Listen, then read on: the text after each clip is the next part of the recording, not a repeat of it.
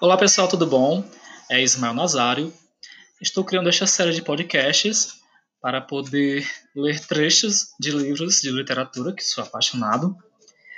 É, eu fiz letras na estadual do meu estado e o primeiro livro que eu gostaria de ler trechos para vocês é de uma professora minha, a professora Graciela de Lima. Ela lançou o livro Toda Mística é de Si, é um livro de poemas e eu vou ler alguns, uns dois poemas e em seguida fazer alguns comentários em cima desses poemas, o que é que me chamou a atenção, o que é que eu achei legal, o que é que ficou nas entrelinhas, essa, essas possibilidades que a literatura nos permite vivenciar.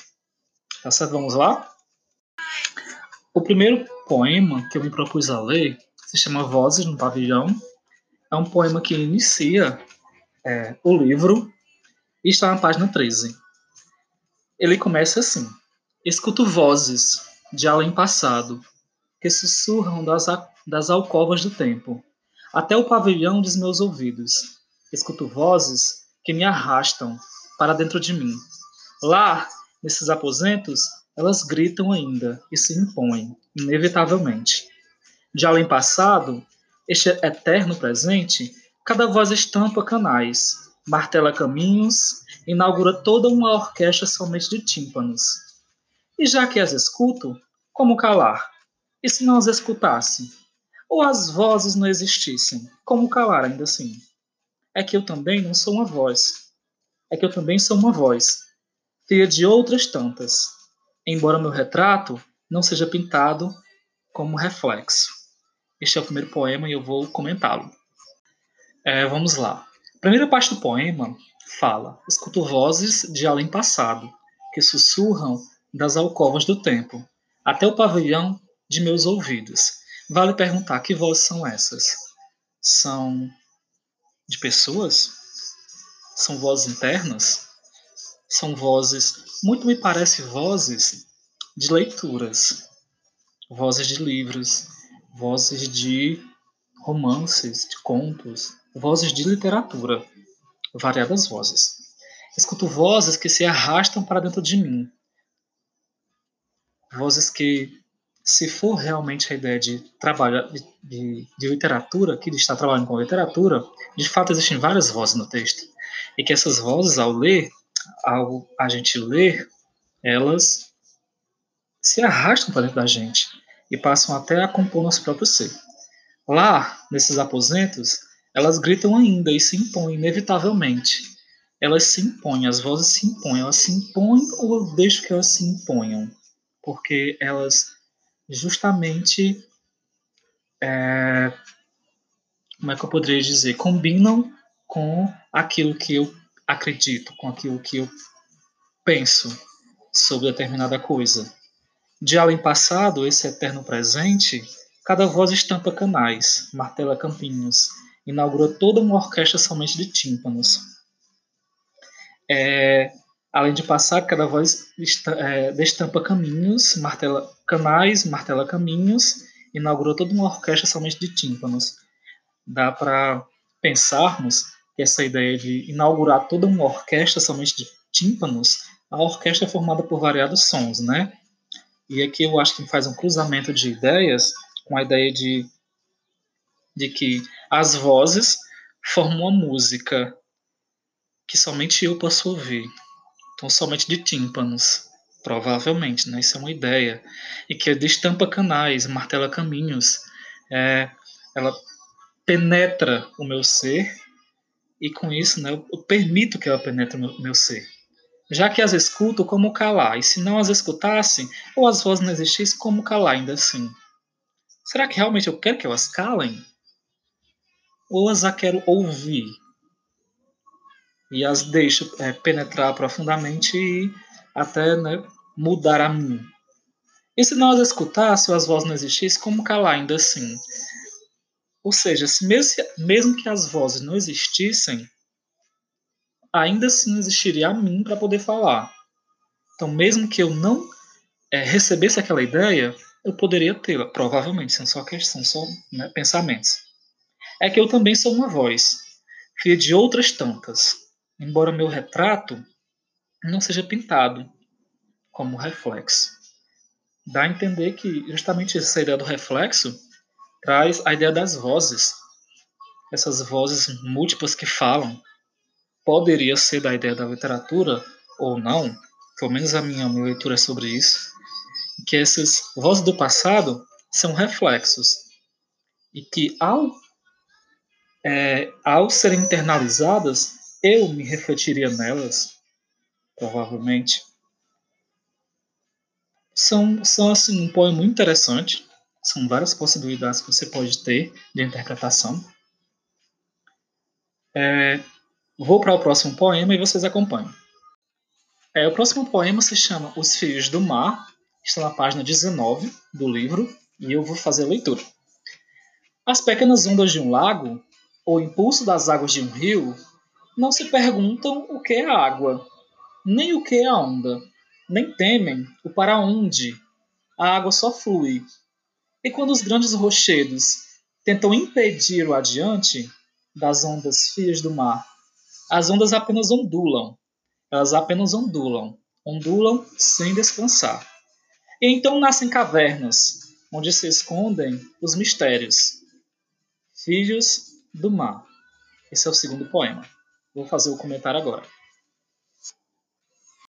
Então vamos lá para o comentário.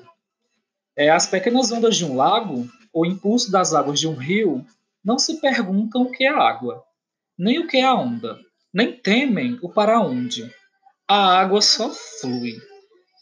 Então, essa ideia da água só flui me faz, por ser poema, né, ele é cheio de símbolos, não tem uma linguagem aparente.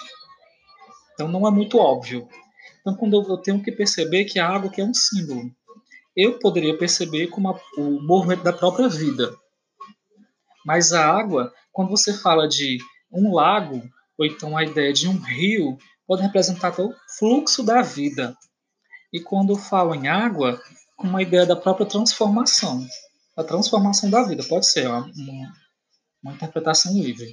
E quando os grandes rochedos tentam impedir o adiante das ondas filhas do mar, as ondas apenas ondulam, elas apenas ondulam, ondulam sem descansar. Então há uma.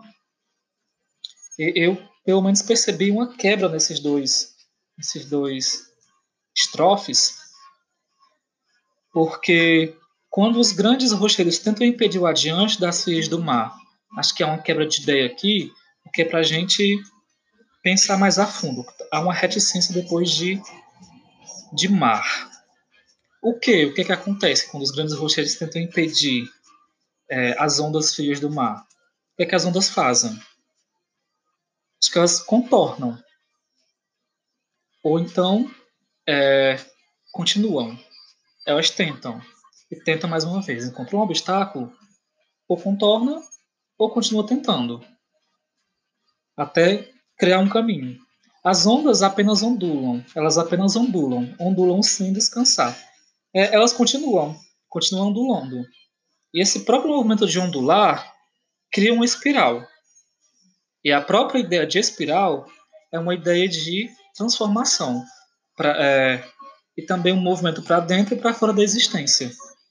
Então, por ser um, um, um livro também voltado para a ideia de mística e espiritualidade, acho que esse, esse símbolo do, do, da onda como espiral também, também dá certo a ideia da transformação, do persistir, a ideia do movimento para dentro e para fora da existência. E então nascem cavernas, onde se escondem os mistérios, filhos do mar.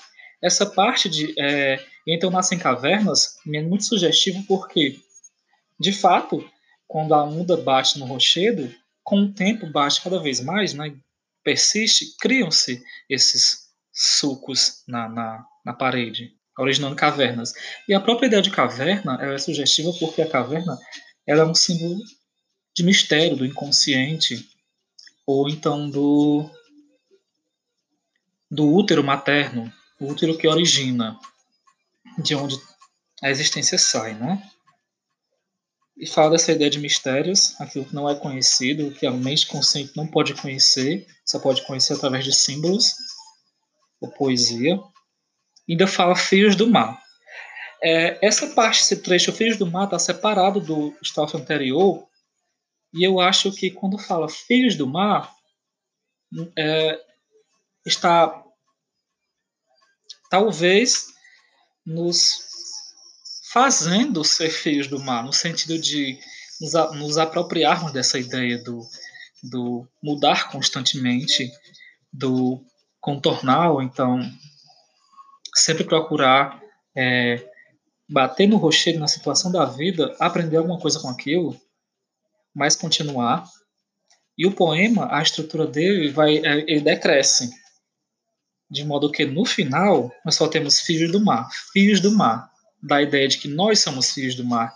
Nós precisamos nos apropriar dessa ideia e viver enquanto tal. Bem, pessoal, é, essa, essas foram as duas leituras do, dos dois poemas. É, surgiu demais a leitura dele, ele é muito bom. E por ser poesia, dá para você fazer essa, essa viagem na, na, nos significados, que é uma coisa muito interessante. Esse alargar as possibilidades da escrita e do que o poema pode estar querendo né, veicular, que sentido está querendo veicular. É muito interessante. Próxima semana postarei mais é, leituras de outros trechos de outros livros. E é isso. Até mais e bye bye.